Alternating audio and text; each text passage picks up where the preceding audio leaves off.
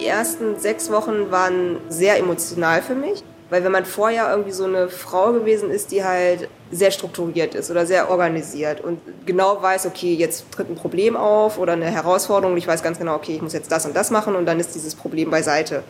Das geht halt mit dem Kind nicht.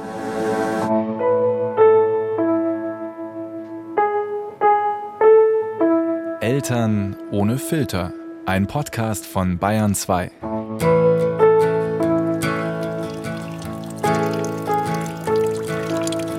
Hört ihr das? Das ist ein kleiner Trinkwasserbrunnen. Ganz schön mittelalterlich, idyllisch ist es hier am Stadtgraben in Andernach. Falls ihr nicht wisst, wo Andernach ist, kein Problem, das ging mir genauso. Andernach ist ein kleines, über 2000 Jahre altes Städtchen in Rheinland-Pfalz, hinter Koblenz. Und ich bin hier, weil mein heutiger Eltern ohne Filtergast hier lebt. Und wir treffen uns gleich. In ihrem Restaurant. Wart ihr schon mal in einem Sterne-Restaurant?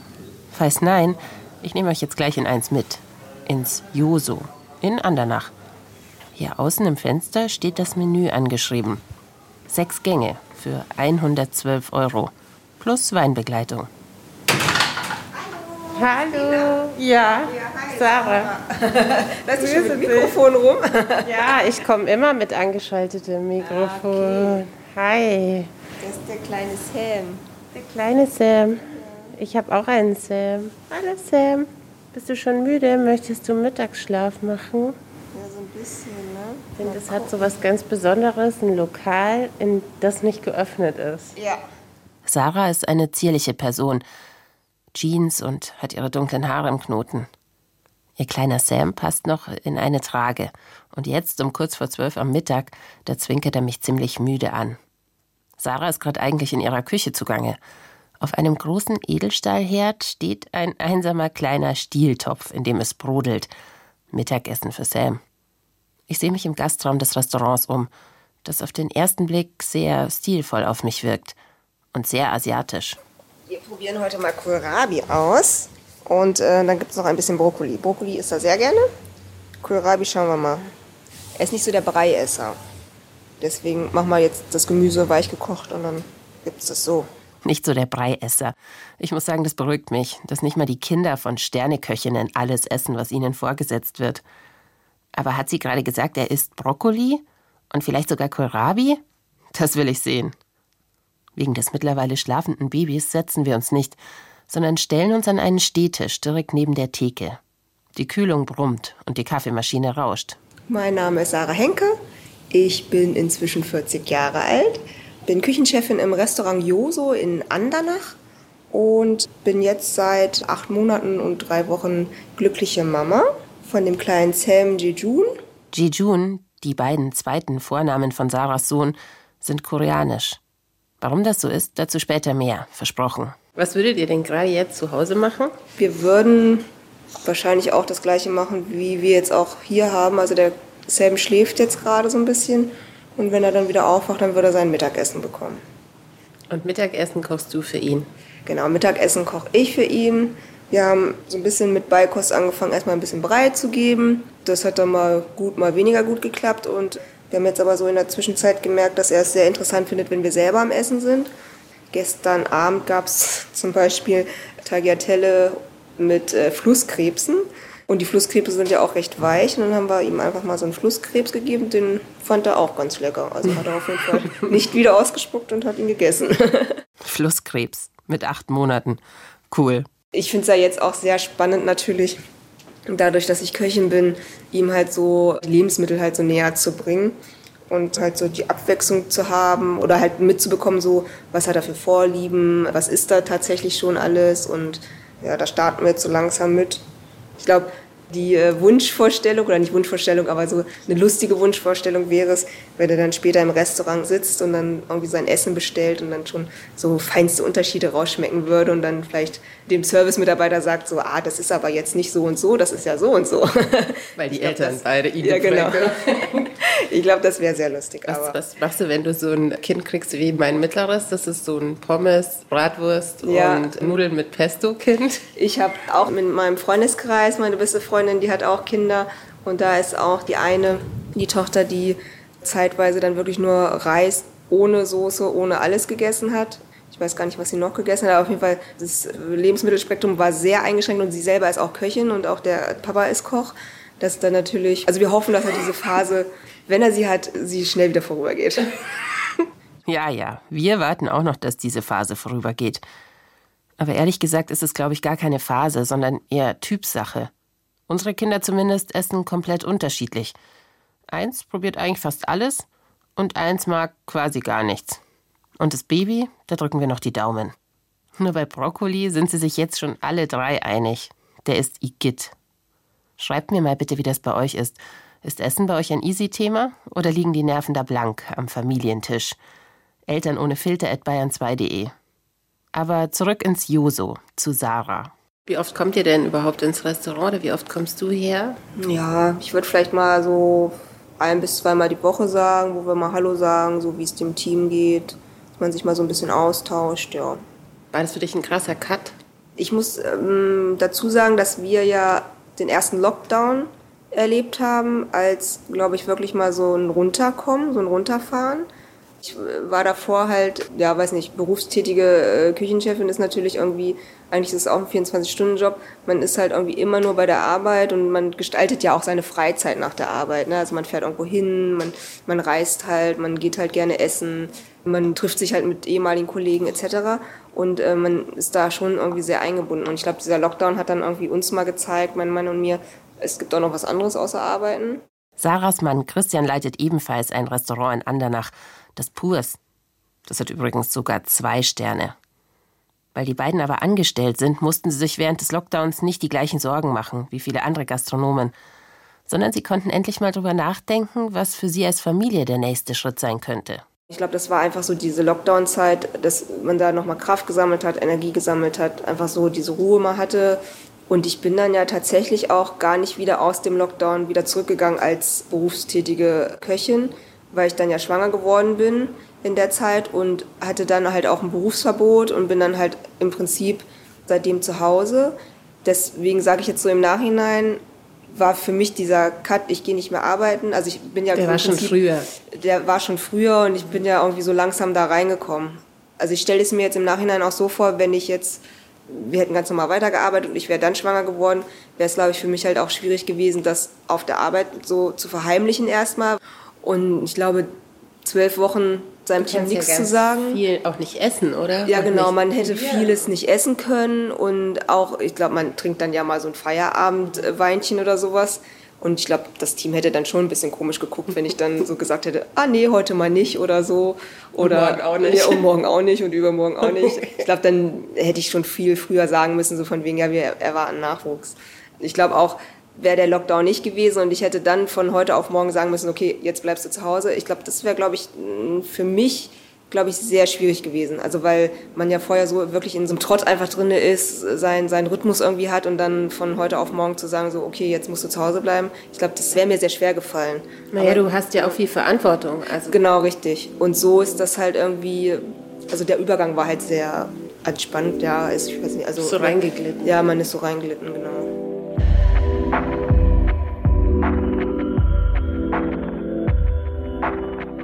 Der richtige Zeitpunkt, um Eltern zu werden.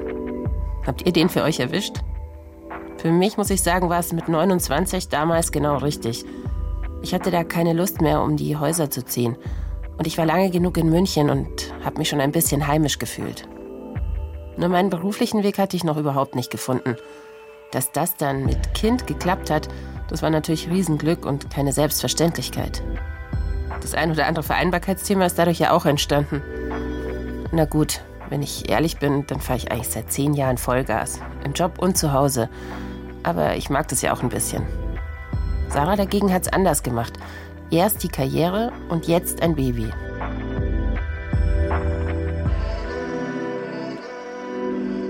Und ich muss ja auch sagen, also dadurch, dass ich ja wirklich sehr auf die Arbeit fokussiert war, finde ich jetzt auch genau die richtige Zeit oder die perfekte Zeit für mich, weil ich nicht sagen muss, ich muss zurückstecken oder ich, ich habe jetzt ein Karriereende oder ne, also dass das für mich beruflich halt total schlimm wäre oder für mein Selbstbewusstsein oder weil ich ja schon so viel erreicht habe oder ja auch darauf stolz bin, was ich halt ähm, beruflich irgendwie geschafft habe.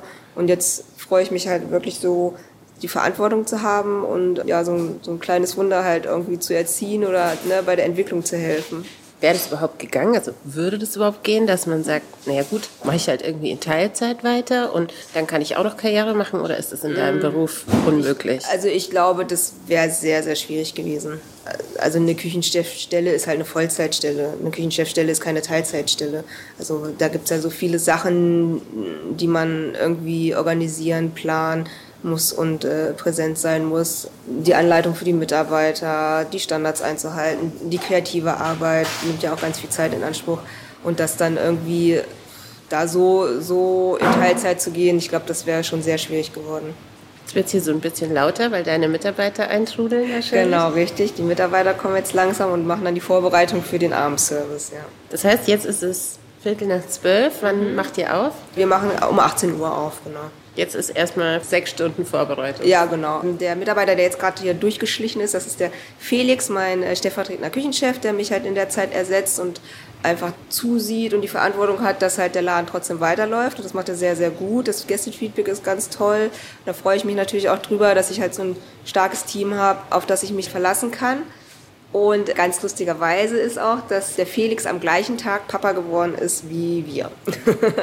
ah, aber das lässt mich als Feministin schon so ein bisschen zweifeln, weil die Papas arbeiten weiter in eurem Bereich, ne? Ja, genau. Sind ja auch abends nicht da und viele Die sind Stunden. abends, richtig. Vor kurzem hatte ich auch irgendwie ein Interview gehabt und dann ging es auch nochmal wieder so Frauen in der Küche und gerade so dieses Vereinbaren mit Kind.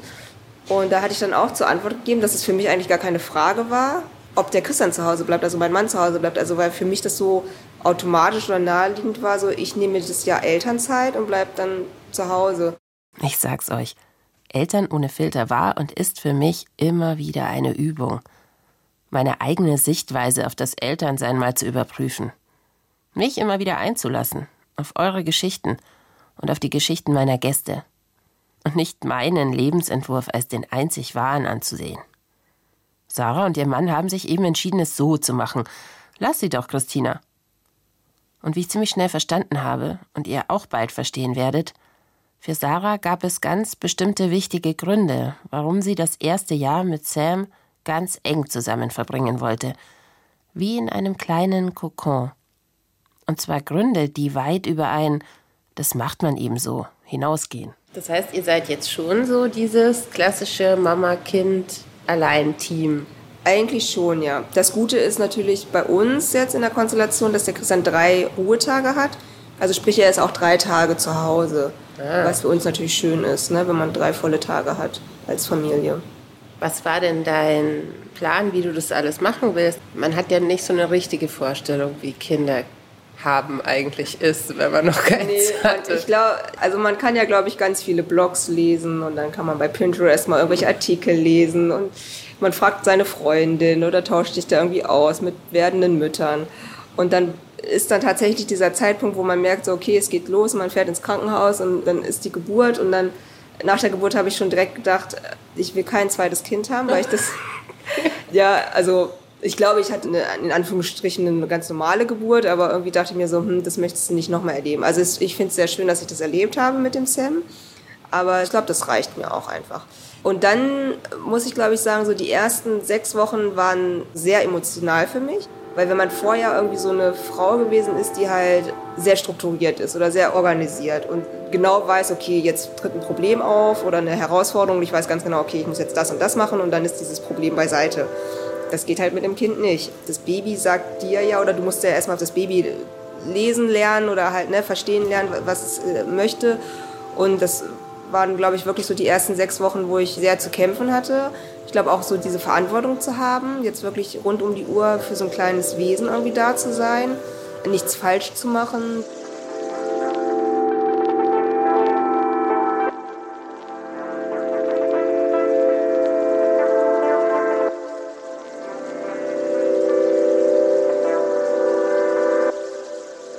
Bei mir war es auch, dass ich am Anfang gar keinen Besuch haben wollte, weil ich wie in so einer Blase gewesen bin, ja, den Sam halt irgendwie so kennenzulernen. Ohne dass dann da jetzt irgendwie schon der große Familienandrang kommt und äh, jeder das Baby halten will oder ne. Die Vorstellung fand ich ganz grausam. Gab dann auch so ein bisschen Diskussion mit meinem Mann natürlich, weil natürlich die Familie halt gerne kommen wollte. Und ich habe gesagt, nee, ich bin nicht bereit dazu. Und ich glaube, wir hatten dann auch das erste Mal so mit drei oder vier Wochen den ersten Besuch. Ja. Ich stelle mir euch gerade so ein bisschen vor, dass ihr vorher beide ja auch so als Chefs und ja in eurem Beruf schon sehr erfolgreich, dass ihr so ein bisschen ne, sehr auf Augenhöhe, mhm. jeder macht sein Ding, mhm. keiner redet dem anderen rein und auf einmal ist da diese Situation, dass du mit dir struggles, mhm. da reinzukommen und dein Mann vielleicht auch so ein bisschen hilflos ist, wie er dir überhaupt helfen kann. Ja, auf jeden Fall. Also das äh, siehst du genau richtig. Ich muss ein blödes Wortspiel machen. Es gibt halt kein Rezept für Kinder. Es gibt wirklich kein Rezept für Kinder. und ich glaube, wenn man so erfolgreiche Küchenchefs ist und man für jedes eigentlich ein Rezept hat, und dann kommt oder ein Plan so, oder ein Plan und dann kommt so ein kleines Wunder in dein Leben und da gibt es tatsächlich kein Rezept für.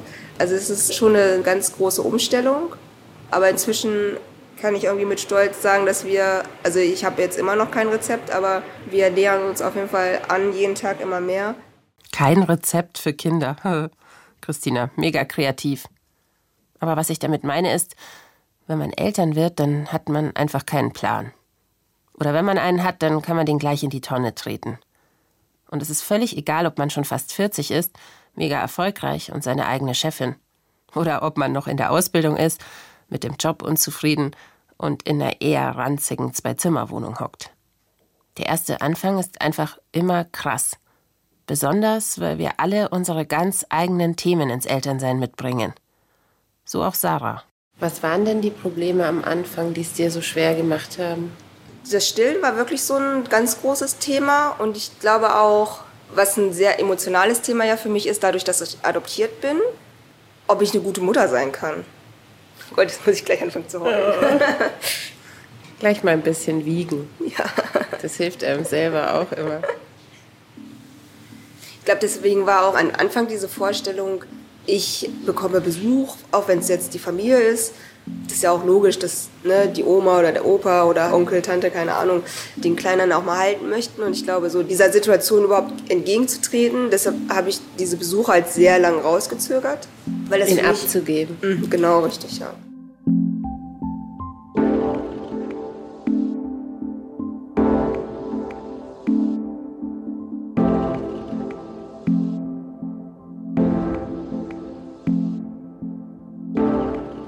Erinnerst du dich noch an deine Herkunft als Kind? Nee, gar nicht. Also ich bin ja mit anderthalb Jahren auf den Straßen in Seoul gefunden worden und bin dann zur Polizei gekommen erstmal und dann, dann ins Kinderheim und dann drei Monate später bin ich dann adoptiert worden von meinen Eltern.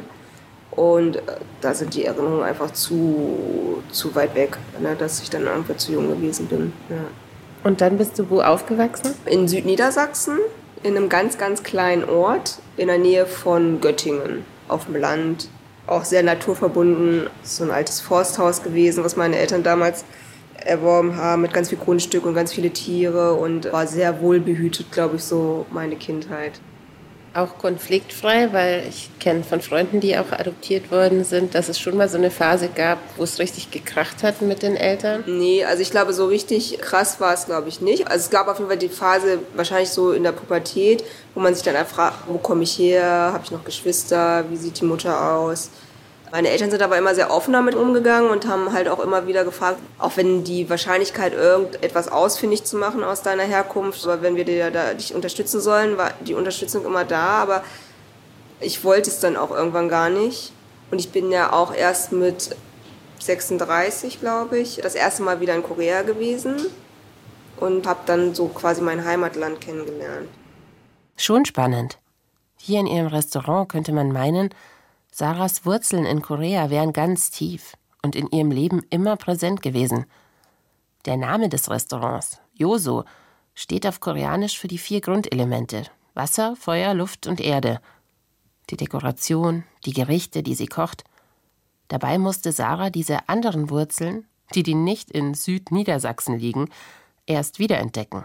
Warum wolltest du früher nicht? Ich weiß nicht, irgendwie war so ein bisschen so, ich glaube, so dieser Zwiespalt. Also, weil ich bin ja mit meinem Leben, war ich ja bisher immer glücklich oder bin es ja immer noch. oder halt auch mit meiner Kindheit oder mit meinen Eltern. Also man hört ja viele Geschichten auch von Adoptierten, die dann nicht so das Glück hatten, bei den Adoptiveltern aufzuwachsen. Und ich fand halt immer irgendwie so, warum soll ich mich da jetzt mit noch was anderem auseinandersetzen, was dann vielleicht mein Leben so ganz total beeinflusst und verändern wird. Und irgendwie war ja alles gut so, wie es war. So hatte ich, glaube ich, auch mal so ein Stück weit Angst, so, ah, was machst du tatsächlich, wenn ich irgendwie was finde, was so meine Vergangenheit angeht, ne?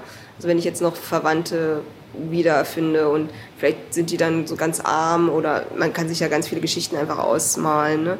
Und habe ich dann ein Verantwortungsgefühl oder muss sie dann unterstützen oder ich glaube, da war mir einfach zu viel so Wenn und Aber, sondern habe ich jetzt auch gar nicht irgendwie weiter verfolgt. Also gab ja dann, glaube ich, schon irgendwie auch diese adoptierten Treffen. Da waren dann meine Eltern mal mit mir, aber ich fand das dann irgendwie alles ganz doof. Und dann haben sie gesagt, ja, okay, wenn du da nicht hin willst, dann gehen wir da auch nicht wieder hin. Und für mich war das ja alles so normal. Also ich habe mich ja jetzt auch nicht als die Koreanerin gesehen, ne? sondern ich war halt so, meine Eltern sind halt deutsch und ich fühle mich ja genauso als Deutsche. Vielleicht sehe ich ein bisschen anders aus, aber. Als du dort warst, wie war das für dich? Also ich hatte auch immer noch so ein bisschen dieses, ähm, ich komme da hin und bin dann so die Ausländerin und so die Außenseiterin. Und für mich war es dann ein sehr gutes Gefühl, schon im Flugzeug wurde ich halt von den Stewardessen auf Koreanisch angesprochen, also weil die haben mich gesehen und haben mich dann natürlich als Koreanerin gesehen. Und das hat mir aber schon mal ein gutes Gefühl gegeben, ne? also dass ich ja doch dann so ein Teil von denen bin. Irgendwie ist innerlich so eine Verbundenheit auf jeden Fall da, also weil so vieles so vertraut mir irgendwie vorgekommen ist. Wir waren natürlich hauptsächlich da wegen der Kulinarik und ich habe mich dann irgendwie, also ich war damals ja mit dem Fotografen unterwegs für das Kochbuch und dann hatte ich einen Tag, hatte ich dann quasi frei und dann habe ich die Polizeistation aufgesucht, wo ich damals dann hingebracht worden bin. Und das war dann so auf der Reise, glaube ich, so der emotionalste Moment für mich, irgendwie zu sehen, so, das ist so der erste dokumentierte Ort von dir. Also bei dir wird es mhm. wahrscheinlich das Krankenhaus sein. Und bei mir ist es halt irgendwie so diese Polizeistation, davor ist das Blatt halt leer. Ne? Und dann habe ich dann irgendwie so vorgesetzt, das ist halt so eine riesengroße Einkaufsstraße und diese Polizeistation ist wirklich nur so ganz klein, da gibt es irgendwie so eine Tür mit so einem lustigen Männchen irgendwie vorne vor. Und da habe ich dann irgendwie da gegenüber gesessen und dann war es wirklich so, hm, also das war dann schon so, da hätte ich mir dann auch gewünscht, dass irgendwie mein Mann da gewesen wäre, der mich dann mal in den Arm genommen hätte. Also weil das dann schon so, also man das erstmal so sacken lassen muss, ja.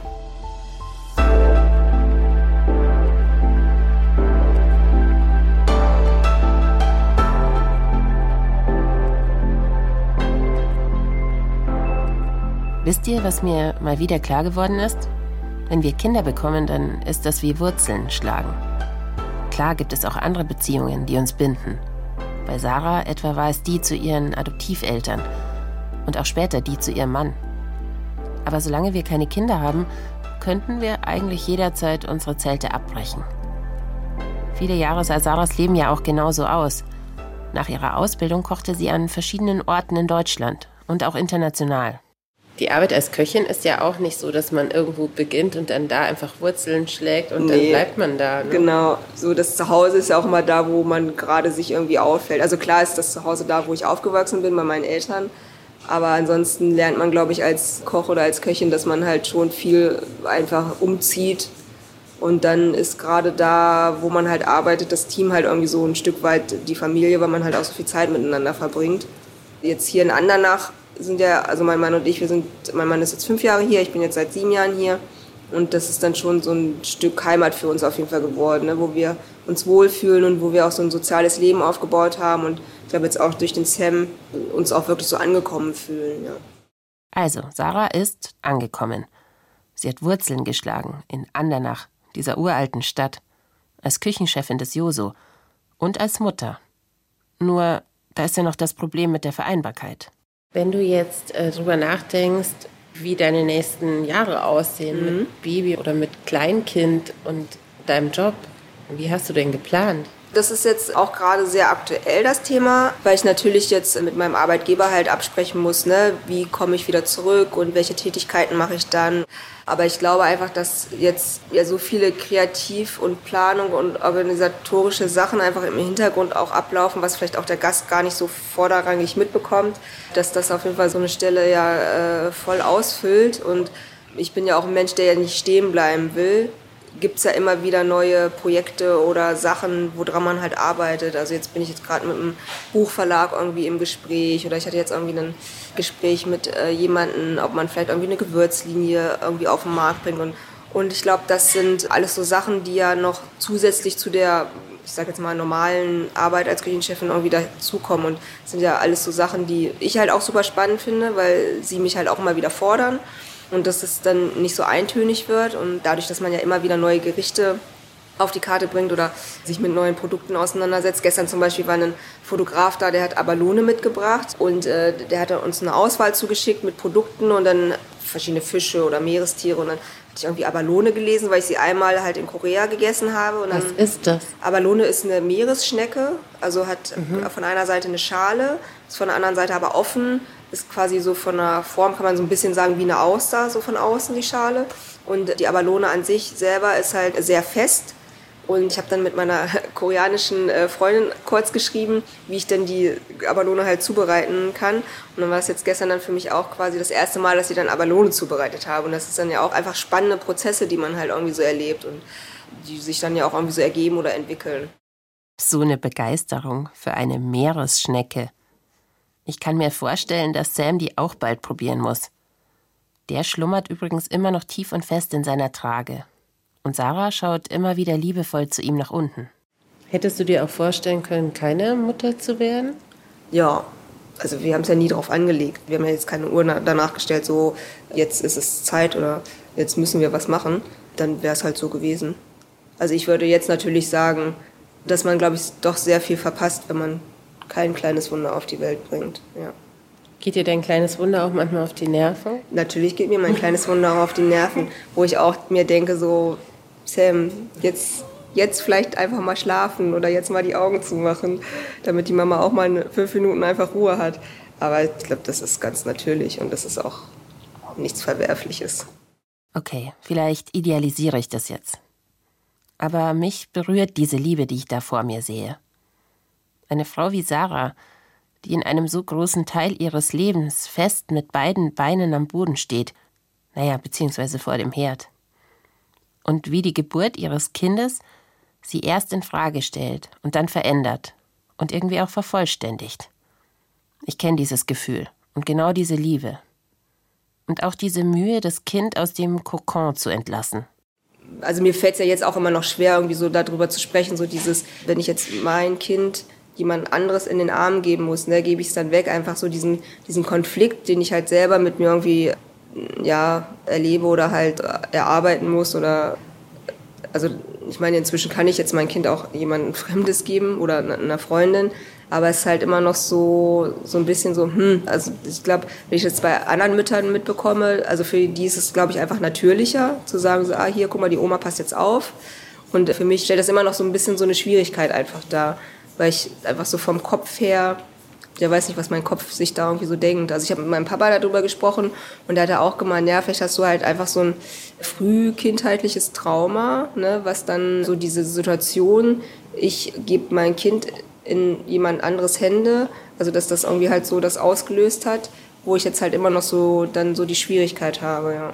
Meinst du, es gibt so einen Punkt, ab dem du es geschafft hast, sozusagen? Mhm. Also ich glaube, wenn auch jetzt der Sam so alt ist, dass er halt auch selber so von sich aus entscheidet, indem er vielleicht so die Arme entgegenstreckt, so von wegen, nimm mich hoch, ne, und er das nicht nur bei mir macht, sondern es halt dann auch bei jemand anderes, dann entscheidet ja auch irgendwie so der Sam für sich. Und jetzt sag ich mir aber, jetzt habe ich ja die Verantwortung, wem Mhm. Ne, wer soll jetzt den Sam irgendwie auf den Arm nehmen? Aber wenn er dann selber irgendwie so weit ist, äh, so zu signalisieren, einfach so, okay, ich bin da bereit dazu, dass du mich jetzt auf den Arm nimmst oder ich will auf deinen Arm hoch oder beschäftige dich mit mir.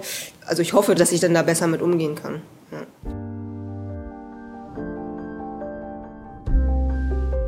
Hast du noch das Gefühl, dass er so ein bisschen Teil von dir ist? Das auf jeden Fall. Also er wird ja auch immer ein Teil von mir sein und ich glaube, das ist ja auch irgendwie so das Schöne, was ich halt irgendwie so genieße, dass man ja irgendwie ein Leben auf die Welt bringt, was man jetzt ein Leben lang einfach bei sich hat. Das ist schon eine andere Art von Nähe, die man mit seinen Kindern hat. Ne? Ja, sehr, sehr, ja.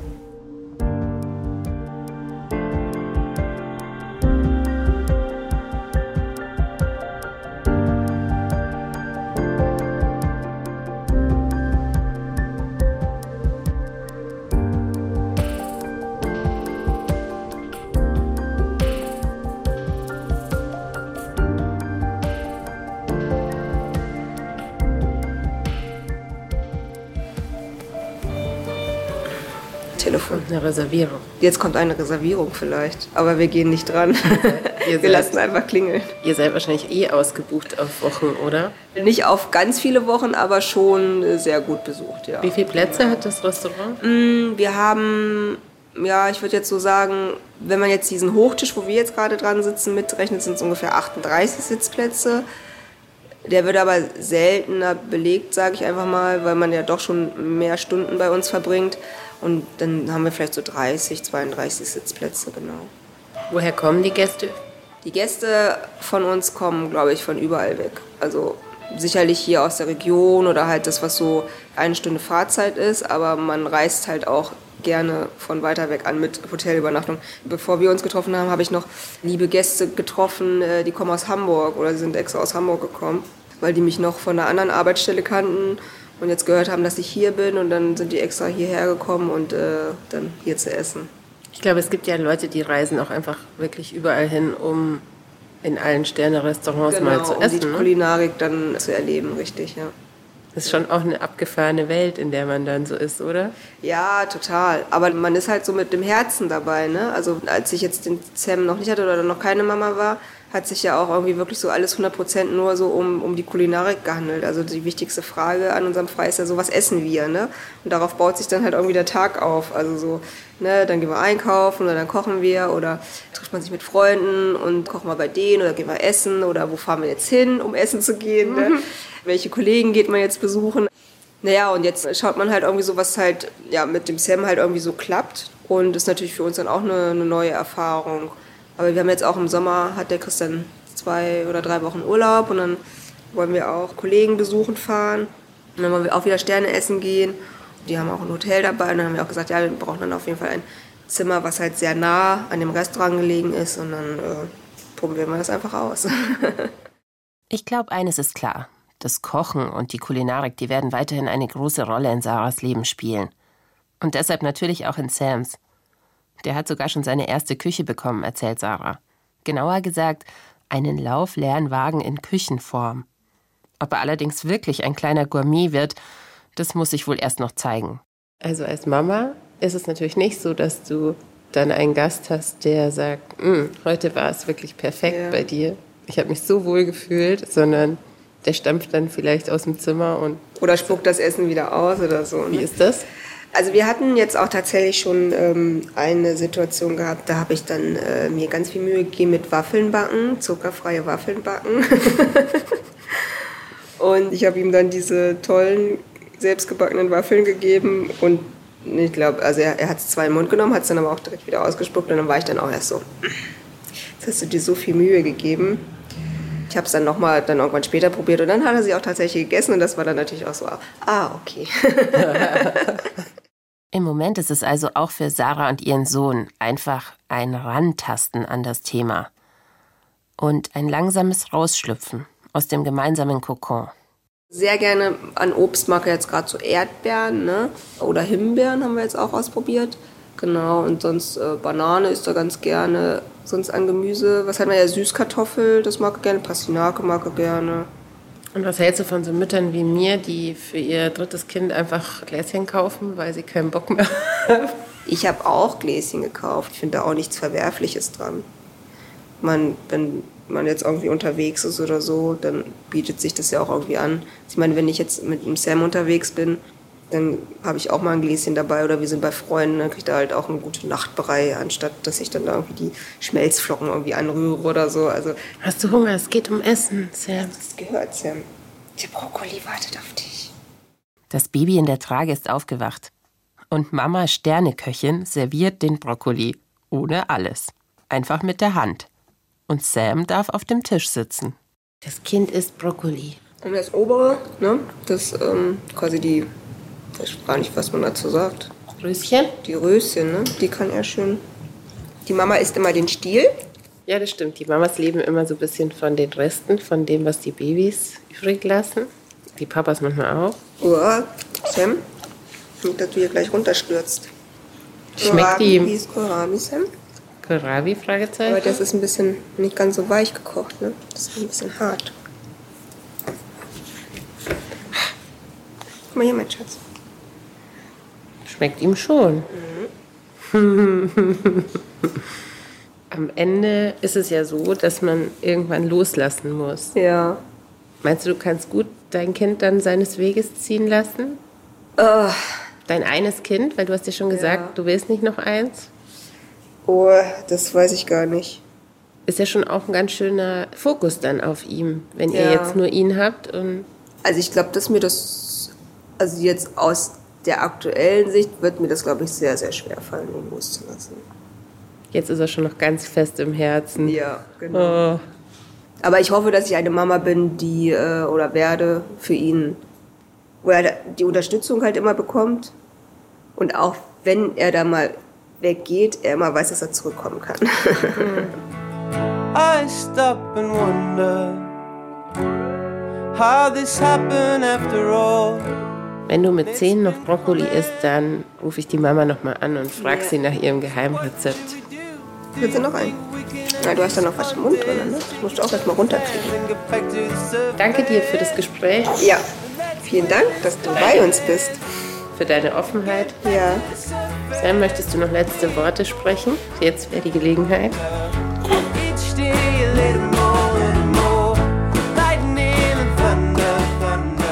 Eltern ohne Filter ist ein Podcast von Bayern 2. Produziert von Anja Beusterin und die Redaktion hatte Ulrike Hagen. Wenn ihr jetzt hungrig seid und Lust auf Brokkoli oder Meeresschnecke habt, dann tut's mir echt leid. Ich kann euch da nicht weiterhelfen. Ich kann quasi gar nicht kochen. Und nächste Woche, da wird's hier musikalisch bei Eltern ohne Filter. Oder Schlien? We going under, under. Each day a little more, little more. Oh ja, sehr musikalisch wird es tatsächlich, Christina. Ich habe mich nämlich mit dem Joe getroffen. Der Joe singt unseren Titelsong und ist auch Papa von zwei ganz, ganz zauberhaften Kinderchen. Und wir haben uns getroffen, der ist nämlich gerade in Elternzeit und davon hat er mir so ein bisschen erzählt über das Musikerleben und die Elternzeit und das Papa sein und ob sich das vielleicht auch auf die Musik auswirkt. Man darf gespannt sein.